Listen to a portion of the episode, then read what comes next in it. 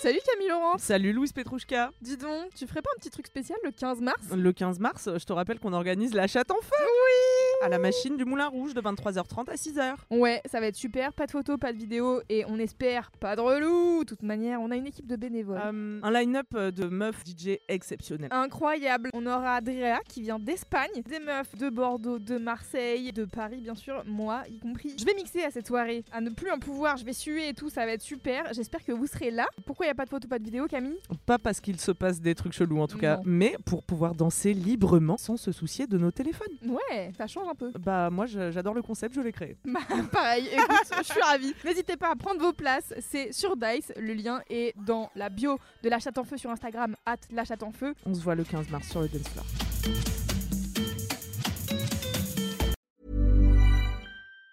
Say hello to a new era of mental health care.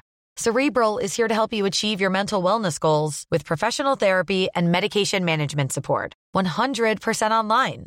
You'll experience the all new Cerebral Way, an innovative approach to mental wellness designed around you.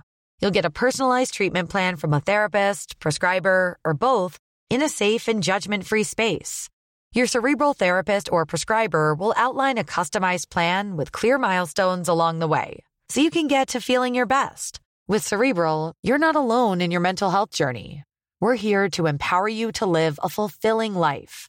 So take that first step towards a brighter future and sign up today at cerebral.com slash podcast and use code ACAST to get 15% off your first month. Offer only valid on monthly plans. Other exclusions may apply. Offer ends July 31st, 2024. See site for details. J'ai été une enfant sans trousse. D'école? Sans trousse d'école, ouais.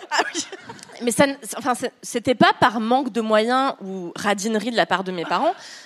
C'est juste que j'avais une trousse en début d'année, comme j'avais des stylos, Ah, on des, connaît. des, des feuilles. On mais en connaît, fait, au on bout, sait ce qui se passe. Voilà. Et au bout de deux jours, j'avais plus de trousse, plus de stylos, plus de cahiers, plus, plus de livres d'histoire, et je perdais tout.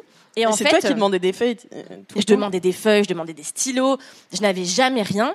Et en fait, euh, bah, j'ai souffert d'être cet enfant sans trousse. aïe, moquait. aïe, aïe, aïe. C'est un vrai down. là, mais on se moquait de toi On disait genre, ah, elle a pas Mais non, Elle a mais- pas de trousse. Franchement, mais tout le monde était là. Non, mais Kalindi, c'est bon, si tu veux mes stylos euh, sans heure, t'as qu'à t'acheter une trousse, quoi, tu vois. Et euh, donc, j'étais un peu ostracisée par euh, ce manque de trousse. Ostracisé. Avant l'ostracisation. Mais Non, mais attends, attendez, c'est vraiment t'étais pas une enfant sans trousse. T'étais une enfant dont les parents lui achètent une trousse Non, mais, et qui la perd. non, mais Louise, bah, tu vois, voilà ce que j'ai subi toute ma vie. Donc, moi, j'étais ostracisée, la vérité. Euh, donc, euh, voilà, j'étais, j'ai toujours eu du mal. Donc, moi, comme je suis enfant unique, j'ai toujours eu du mal à bande avec les autres enfants. J'ai toujours eu des amis, hein. Mais, À euh, bonde. Et pas à bande, parce que j'ai la même chose. à, à, nouer avec euh, d'autres enfants et du coup j'étais un peu l'enfant Zarbi et du coup j'étais amie avec tous les autres enfants un peu Zarbi qui n'avaient pas de trousse. Bref. Et dans mon sac, il y C'est un avait cercle toujours vicieux, là. C'est un cercle vicieux. Et dans mon sac, il y avait toujours des miettes de croissant. Il y avait toujours des trucs dégueulasses. Et je sais pas si je l'ai déjà raconté, mais genre un jour, je rentre chez moi, ma mère est pas là, et je me dis trop bien, je vais pouvoir manger tout le gouda au cumin. Bref.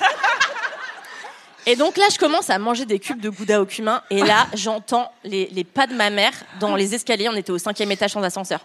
Je l'entends, je me dis putain, j'ai 4 minutes pour cacher le gouda. Alors que j'ai le droit de manger du gouda, bref. La panique. Et donc là, j'en mets plein dans ma bouche, mais c'était vraiment un gros bloc de gouda.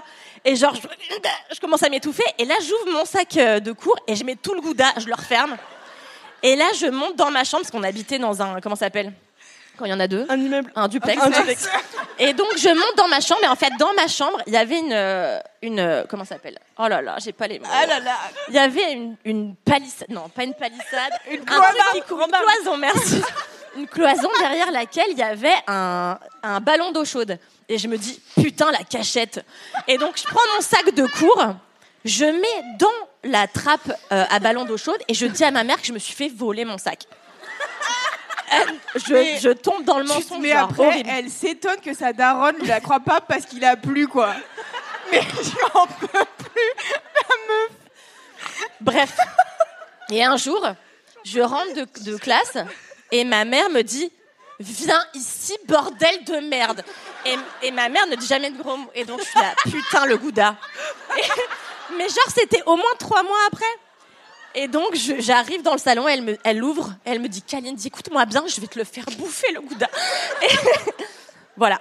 Bref. Combien de mois après Pardon? Combien de mois après? Je sais pas, au moins deux mois, tu vois. Donc, c'était moisi, le sac était. Enfin, Et c'était. toi, t'avais pas de sac depuis deux mois? Ma mère m'en a racheté un. Mais dans mon sac, c'était vraiment The Last of Us. Il y avait des trucs. C'était horrible.